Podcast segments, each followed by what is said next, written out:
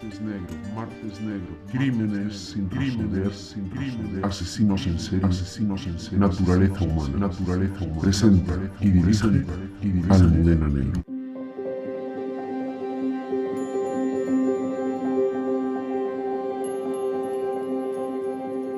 Buenos días amigos de Radio Libertad, pues entramos ya en lo que va a ser el último programa de la temporada porque el día 27 les vamos a ofrecer un resumen de todo lo que hemos hablado en este año 2022 que a puntito a puntito está ya por terminar.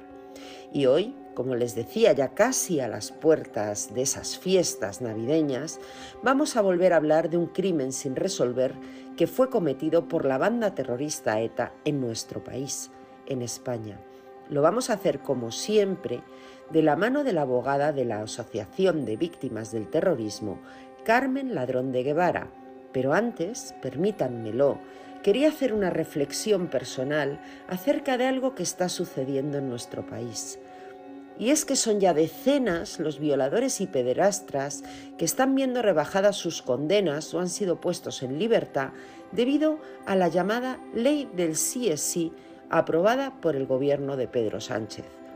Una ley sectaria y antijurídica que no solo está consiguiendo lo contrario a lo que se pretendía, sino que está provocando la revictimización de mujeres y niños que han tenido la mala suerte de toparse en su camino con un violador o un agresor sexual. Pese a la soberbia de la ministra Irene Montero, que es la máxima responsable, aunque no la única, de esta barbaridad, y al intento del servil fiscal general del Estado, las audiencias provinciales están ya analizando cientos de condenas porque la obligación de la justicia no es interpretar la ley, sino aplicarla. Y son cientos los delincuentes que se van a ver irremediablemente beneficiados por esta ley. Y es que aunque los ministros y el presidente Pedro Sánchez, incluso el Falcon, lo desconozcan, uno de los principios básicos del derecho penal es la irretroactividad, es decir, que al condenado siempre se le va a aplicar la ley que le resulte más beneficiosa y las penas no se pueden aumentar en ningún caso, digan lo que digan, con tertulios o ministros de forma retroactiva. ¿Qué quiere decir esto? Pues quiere decir que hasta que no haya una nueva norma, y es alucinante que no hayan pedido perdón y no se hayan puesto ya a legislar, todos aquellos que hayan cometido delitos sexuales hasta el mismísimo día en que entre en vigor una nueva norma, todos esos delincuentes se van a ver beneficiados por Irene Montero. Desde uno de los condenados por la violación de la manada hasta un padre que abusó de su hija de 14 años. Todos ellos imagino que votarán a los socialcomunistas cuando haya elecciones, porque menudo favor les han hecho. Y no sirve decir, no señores, que no se podía saber, porque el Consejo General del Poder Judicial, por unanimidad, y los partidos Partido Popular y Vox habían avisado en sede parlamentaria de las consecuencias que esta ley iba a traer para las víctimas. Cosas de fachas, dijeron esos partidos Bilduetarras, Esquerra, el Partido Socialista, Podemos, incluso Ciudadanos, el partido del eterno Carajal, que votó a favor de la ley del sí es sí. Pues señores, sufrir una agresión sexual supone una experiencia que te marca de por vida. La victimización primaria es la que es consecuencia de ese delito. La revictimización es la respuesta que da el sistema judicial y social a la víctima, también el político, que puede llevarla a revivir la situación traumática. No se es solo víctima de un delito, sino también de la incomprensión por parte del sistema o de los políticos. Imagínense, cuando una persona es víctima de una violación, además de lo que eso supone, se lo pueden imaginar, tiene que llegar a declarar hasta en cuatro ocasiones, recordando lo sucedido, siendo interrogada acerca de lo sucedido, lo que evidentemente aumenta las consecuencias psicológicas que ya sufre de por sí. Tiene que declarar ante la policía, ante el forense, en sede judicial, un verdadero martirio. En ocasiones, además, como sucedió con la manada, se llega a poner en entredicho el testimonio de la víctima, lo que agrava su trastorno de estrés postraumático, un trastorno que suele acompañar siempre a este tipo de violencia.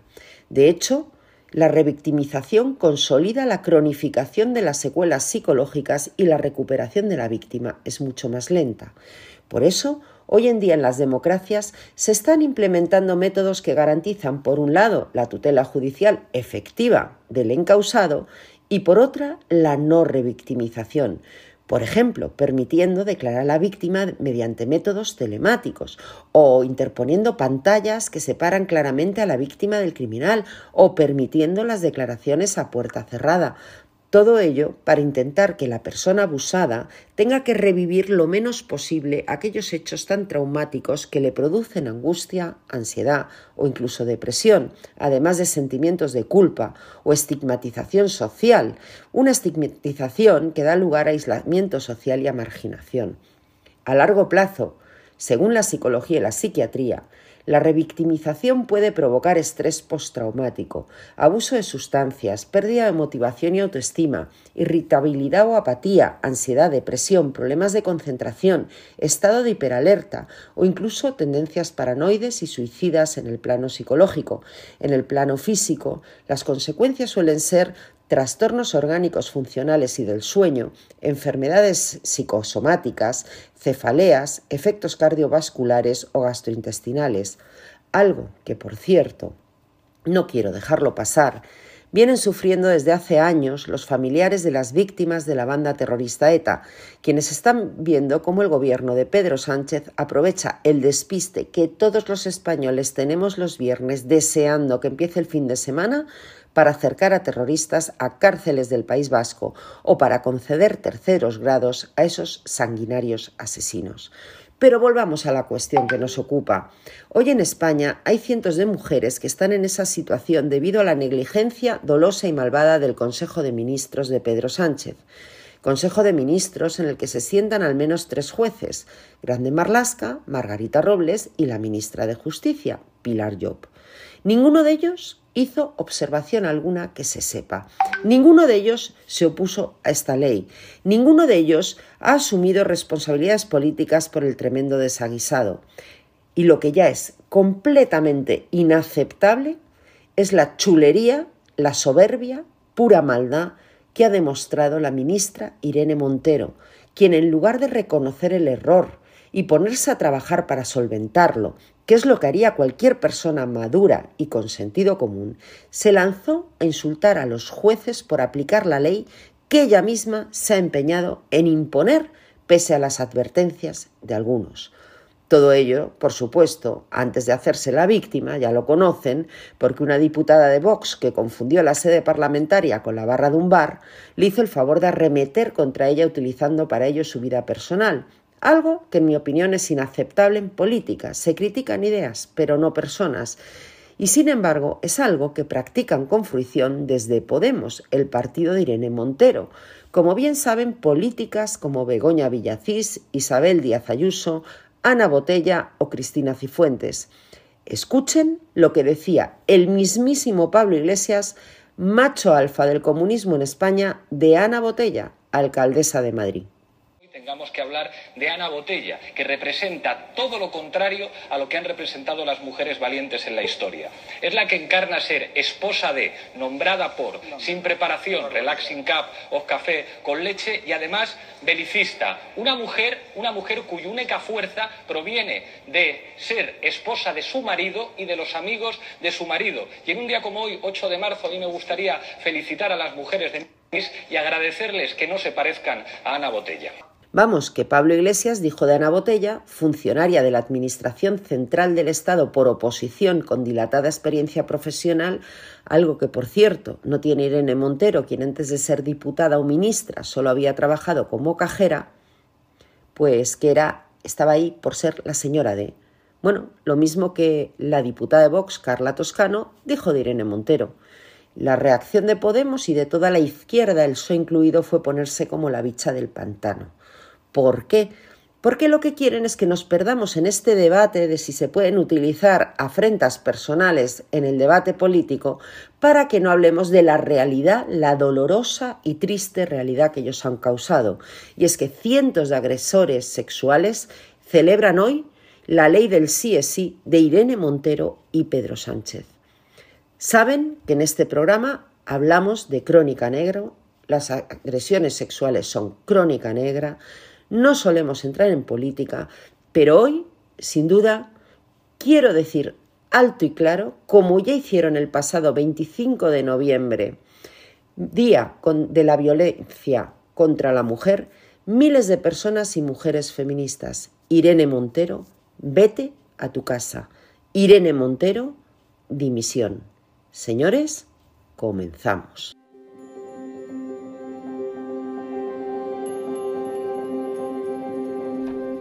El 30 de enero de 1990 fue asesinado en Galdácano, Vizcaya, el policía nacional José Ignacio Pérez Álvarez. Era la primera víctima mortal de las 25 que le siguieron ese año. Un testigo presencial de los hechos explicó que la gente salía de tomar unos vinos, como solemos hacer todos, en el bar Los Claveles, al que solía ir diariamente. Cuando se disponía a abrir la puerta de su coche, en torno a las 3 del mediodía, hizo explosión una bicicleta bomba colocada junto a su coche. El estallido del artefacto, compuesto por unos 10 kilos de explosivo y metralla, accionado a distancia, lo alcanzó de lleno y le causó la muerte en el acto.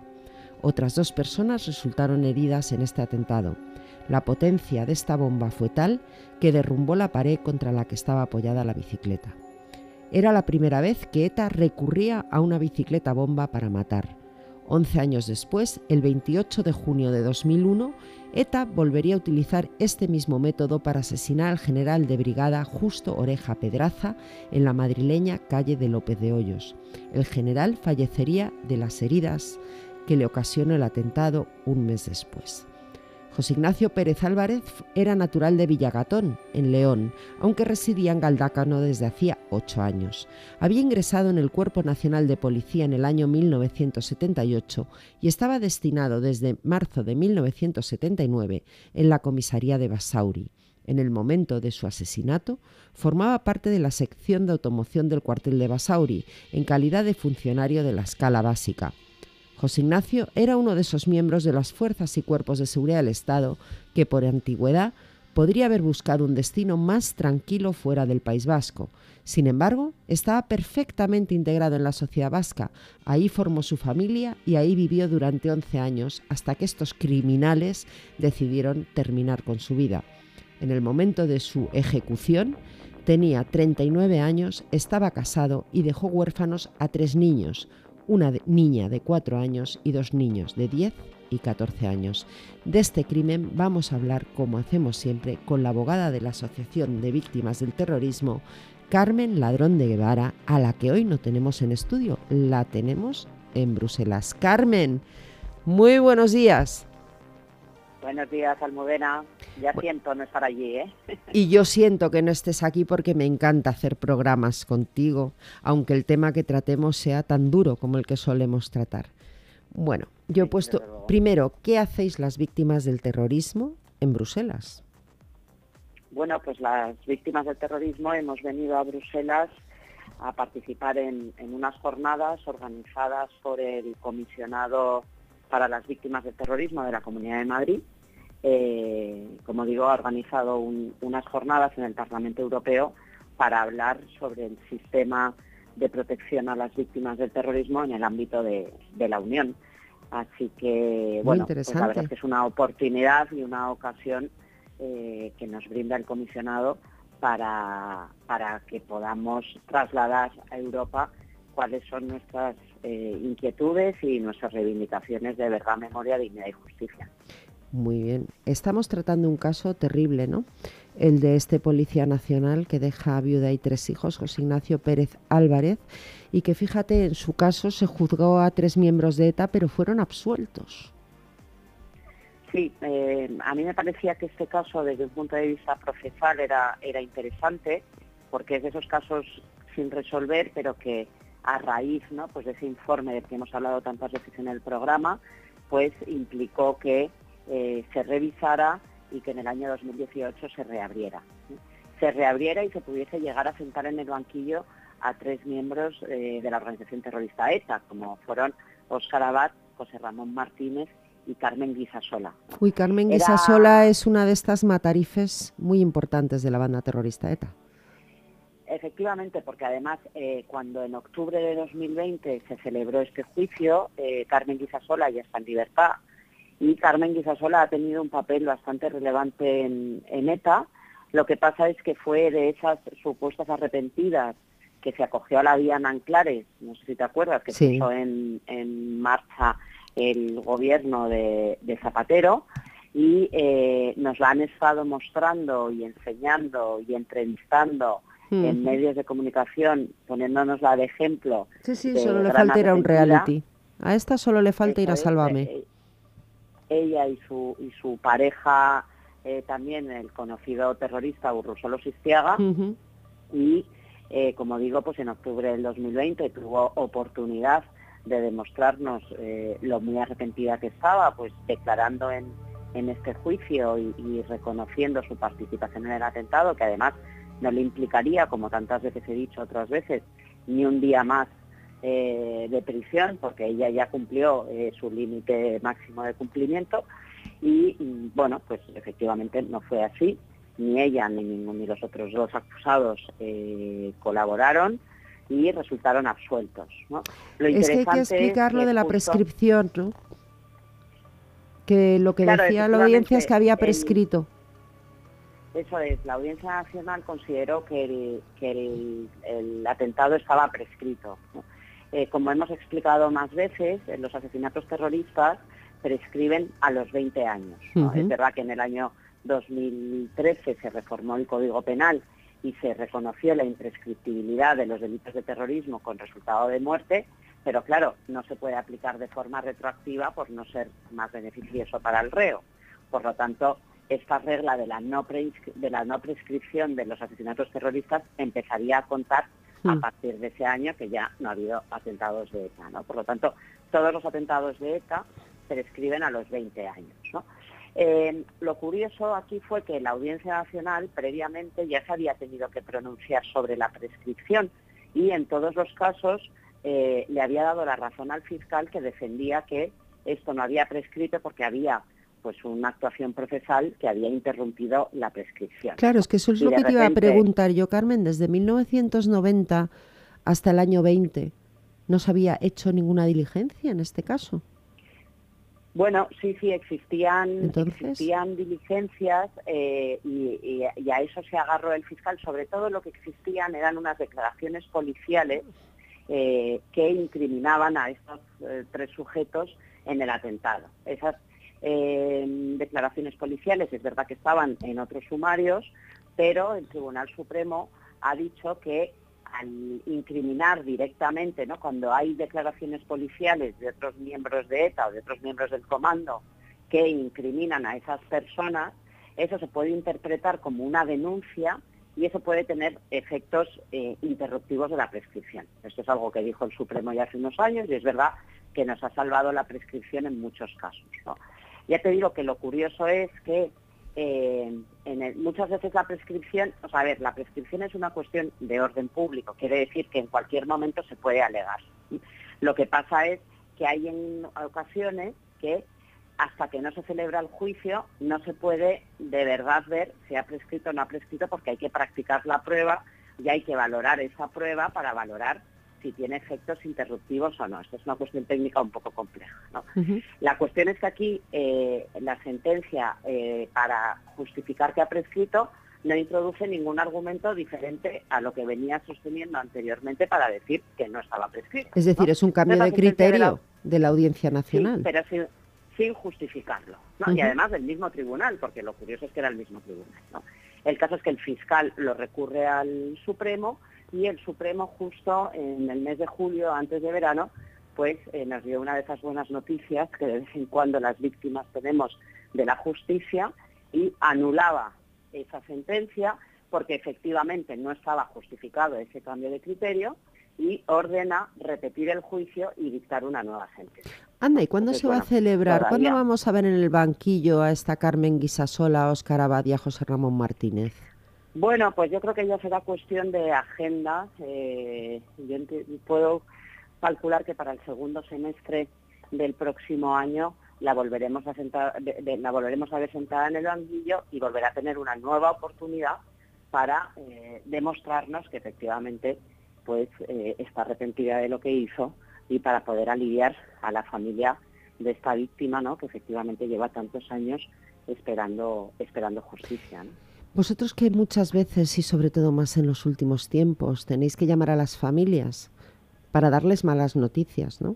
Esos viernes que hay que llamar para decir, oye, que el gobierno ha vuelto a acercar a un preso de ETA. Todas estas cuestiones. Sin embargo, esta vez habéis tenido que hacer una llamada de, oye, que sí, que van al banquillo. ¿Cómo se lo toma la familia? Bueno, eh, es verdad que para nosotros estas son llamadas también que las realizamos con mucha cautela, porque eh, lo peor que le podemos generar son falsas expectativas a las víctimas. Entonces, si me ha costado explicarte a ti el tema de la prescripción y por qué se ha revocado, pues una víctima mm, normalmente no lo entiende. claro, no entienden derecho, no tienen por qué, además. Eso es. Además, efectivamente, y nuestro trabajo justo es el hacerle esto eh, entendible. ¿no? Entonces, pero a la vez nos gusta ser también cautos y realistas pues para no generar falsas expectativas. Lo que se ha trasladado es que bueno, que el Supremo ha anulado la sentencia, porque es verdad que ese cambio de criterio no estaba bien argumentado y que habrá que esperar a que se celebre el nuevo juicio. O sea, es verdad que está muy cogido con pinzas, ¿no? Entonces también tenemos que ser muy realistas y decir, no es fácil, pero... Pero no es fácil la condena pero ya habéis conseguido sentarlos en el banquillo, por lo menos. que es que en 30 años no se había conseguido. No, no, efectivamente. Y hay veces, esto lo hemos comentado muchas veces tú y yo, ¿no? que el hecho ya de, bueno, de verles sentados en el banquillo, en cierta medida ya, eh, ya alivia a las víctimas. ¿no? Entonces, pues bueno, vamos a ver, vamos a ver qué pasa y sobre todo, pues como digo, es interesante por ser quien es y es interesante, pues bueno, por cómo el Supremo ha tratado el asunto de la prescripción y, veremos a ver cómo, cómo acaba eh, finalmente este asunto. ¿no? Creo que también resulta interesante hablar de la vía en Anclares, de esa vía que abre Zapatero para que los etarras puedan hacer el teatrillo del arrepentimiento. ¿Cuántos etarras acogen a la vía en Anclares?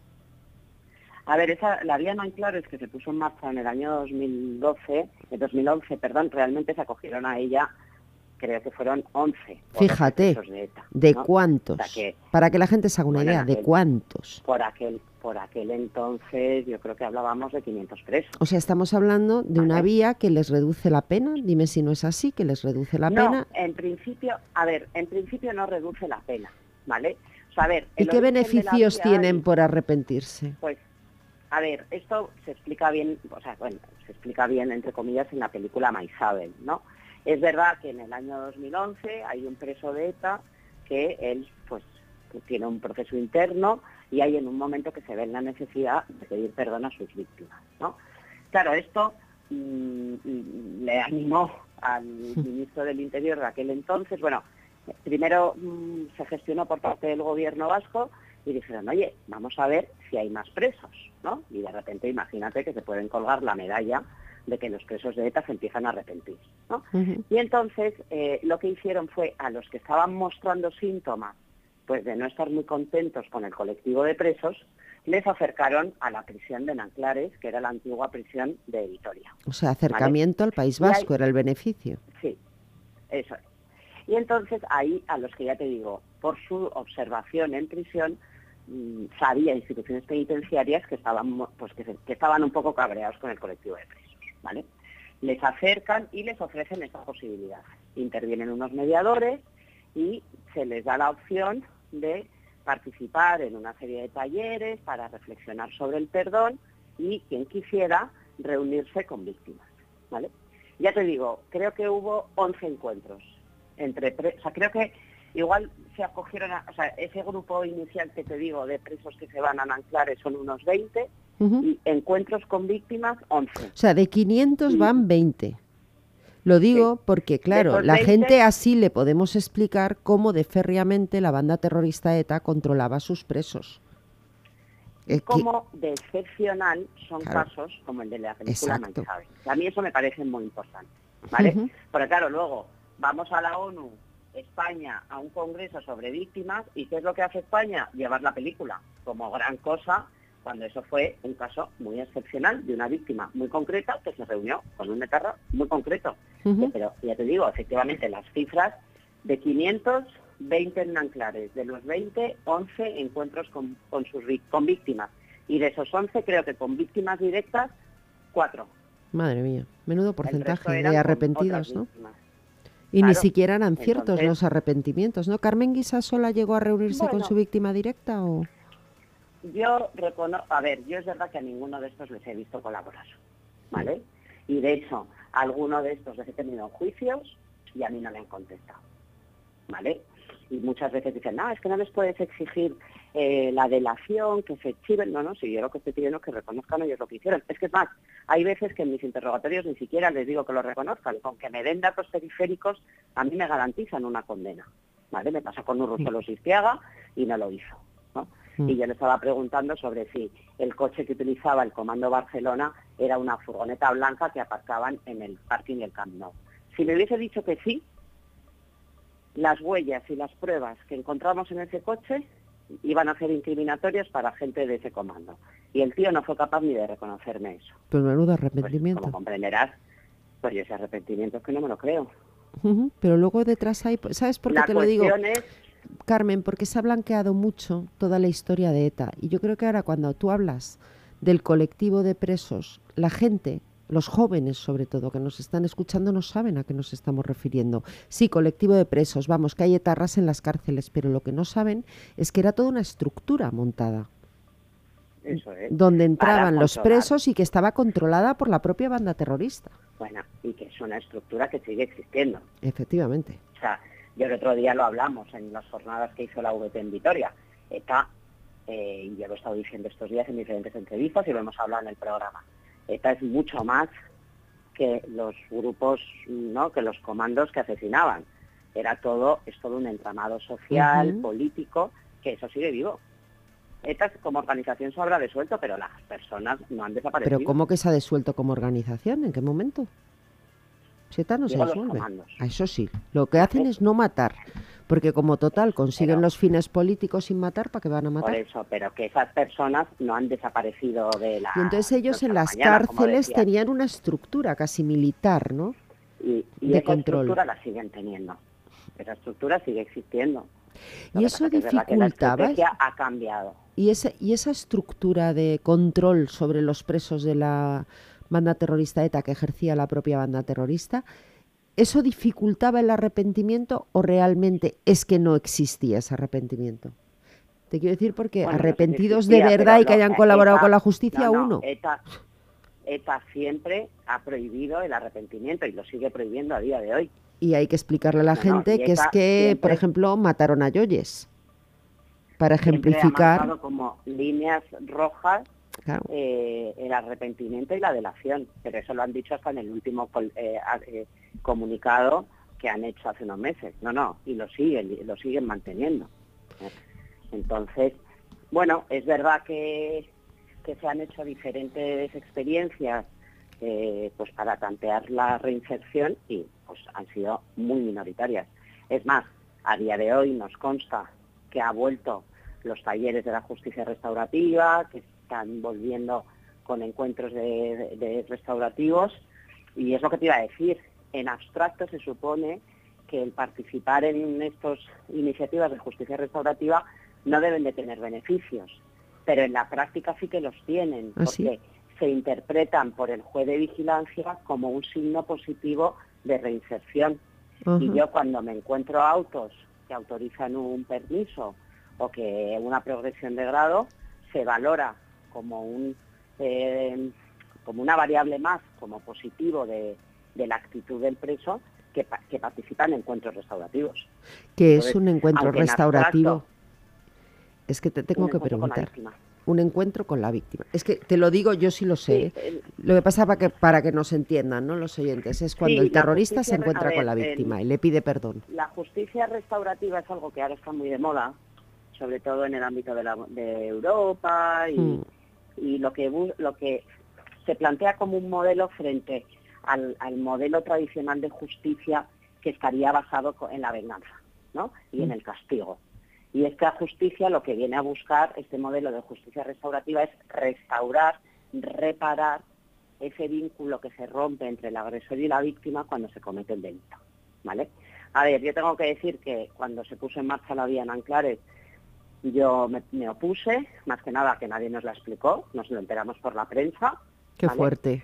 Y a lo largo de mis años, pues bueno, también es verdad que me he ido reuniendo con víctimas, mi experiencia, pues ya han pasado años, y me he encontrado con víctimas que han participado en encuentros y que realmente tenían esa necesidad. ¿Y qué te cuentan esas víctimas? Bueno, pues que tenían, eh, en el caso concreto de las dos con las que he hablado, pues que una habían asesinado a su padre y otra habían asesinado a su marido. Y desde, desde que ocurrió, pues tenían un run run, pues que querían hacer una serie de preguntas al, al asesino de que por qué, no sé qué, bueno, ¿no? Eh, hmm. Voy a respetar un poco la intimidad de ellos. Sí, buscar respuestas al, por qué, ¿no? Ya está, dejémoslo. Y se quisieron sentar, a uno sí que le valieron las respuestas, al otro no, pero ya está. Pero la realidad, yo lo digo siempre, estos son casos muy concretos. Y yo los respetaré y desde la VT se respetará siempre la voluntad de la víctima.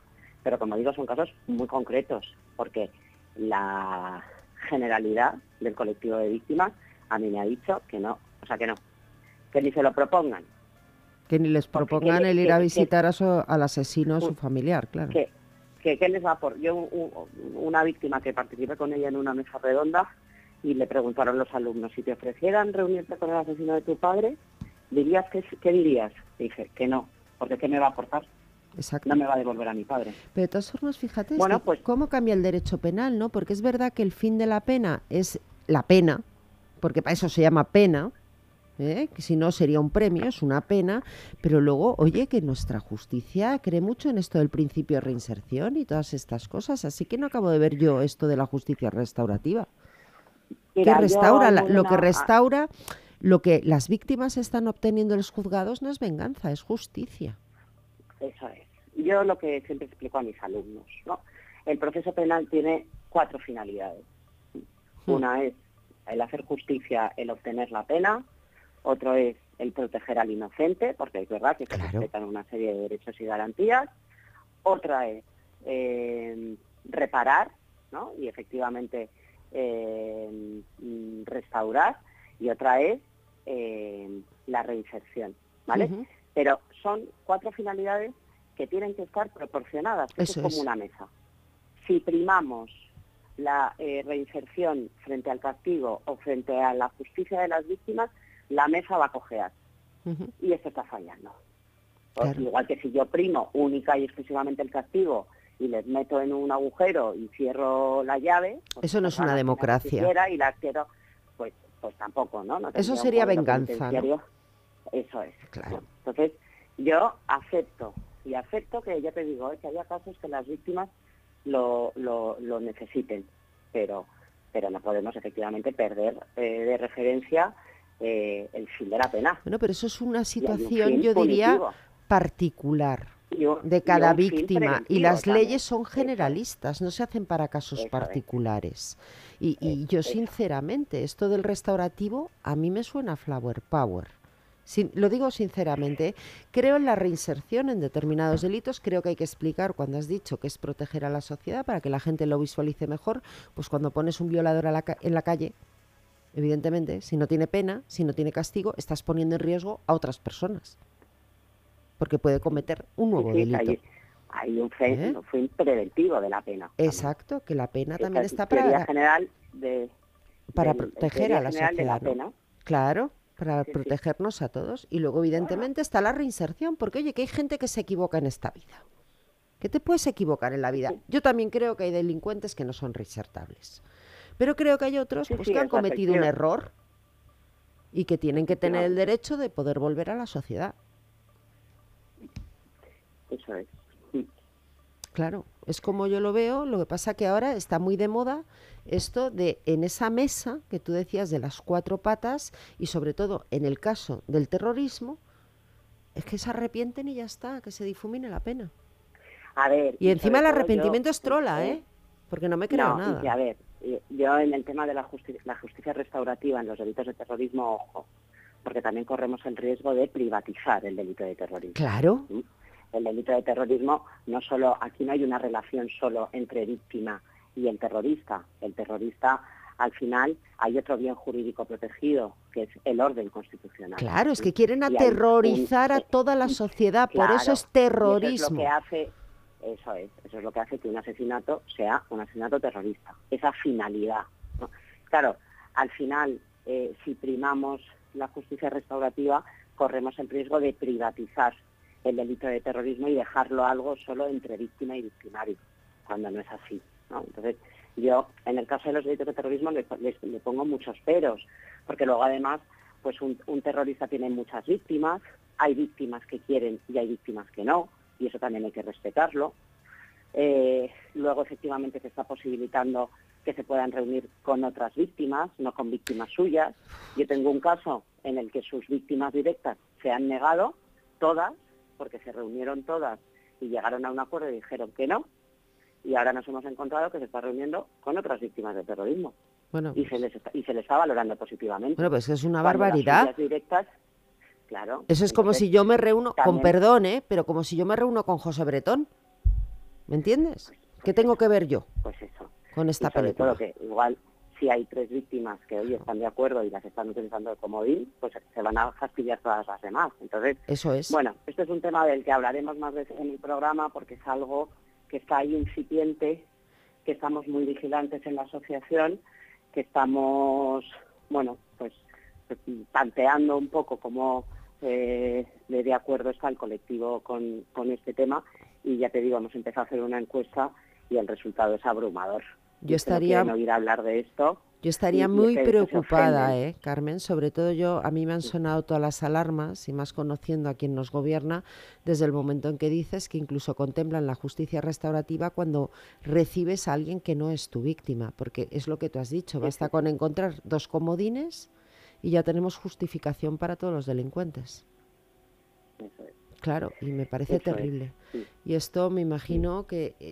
Yo me imagino que todo esto viene de Estados Unidos, donde hay mucha historia de estas de quiere usted perdonar o no perdonar, sobre todo en los casos de revisión de penas. Eh, y que es más escuela europea. Y yo creo debe ser una mala copia de la justicia norteamericana aplicada a la escuela europea. Me da me da la impresión, ¿eh? porque en Estados Unidos se pierden mucho con este tipo de chorradas que a mí me parecen chorradas, que a mí me parece, oye, que si la víctima quiere perdonar al agresor a mí me parece muy bien. Todo mi respeto, es su derecho. Es su derecho, pero no por eso decae lo que tú decías, el proteger a toda la sociedad. No puedes conmutar una pena por esto. ¿No? Vamos. O por lo menos servidora lo ve así. Bueno, Carmen, en Bruselas estáis ahí la VT defendiendo la memoria, dignidad, verdad y justicia para las víctimas yo te deseo que se te dé tan bien por lo menos como esas entrevistazas que estás haciendo en un montón de medios de comunicación que te hemos visto con tu libro sobre el terrorismo de la extrema izquierda en España que has publicado en la editorial de Usto, que estás concediendo unas entrevistas la mar de interesantes, que lo sepas. Sí. Sí, sí, la verdad que ha tenido muy buena acogida. La editorial Almuzara, acuérdate. Ay, Almuzara, y he dicho Deusto, perdón, perdón. Es lo que tiene hablar de memoria. He confundido a Rugger con Manuel Pimentel. sí, digo, pobre, que y, estoy, estoy contenta, sobre todo, pero estoy contenta por las víctimas, que están muy satisfechas y muy agradecidas de, haberlas eh, puesto en el foco y el haber sacado del olvido y de la ignorancia sus casos. Y eso para mí, eso es lo más importante y la verdad es que estoy contenta. No paras de hacer el bien, Carmen. Oye, que como ya es 20 de diciembre, como ya es 20 de diciembre, que te quiero desear una feliz Navidad en compañía de los tuyos, que descanses estos días y en enero, si te parece, retomamos el año que viene. Pues igual, igualmente, y sí, por supuesto, por supuesto. Y a seguir haciendo el bien desde la Asociación de Víctimas del Terrorismo. Bueno, sí. Muchas gracias, Almudena. Bueno, pues ya lo han oído. Lamentablemente esto de la justicia restaurativa va a haber que tratarlo en más programas porque yo me he quedado helada. Me he quedado helada porque como los veo venir, me imagino que ustedes también los están viendo venir, esto me parece peligrosísimo, tanto para las víctimas del terrorismo como para las víctimas de cualquier delito violento. Entonces yo creo que es un tema que hay que tratar más a fondo, lo trataremos ya el año que viene, porque debo decirles el 27 de diciembre va a haber Martes Negro, pero vamos a hacer un programa muy especial. Vamos a hacer un resumen de lo que ha sido este primer año de Martes Negro aquí en Radio Libertad.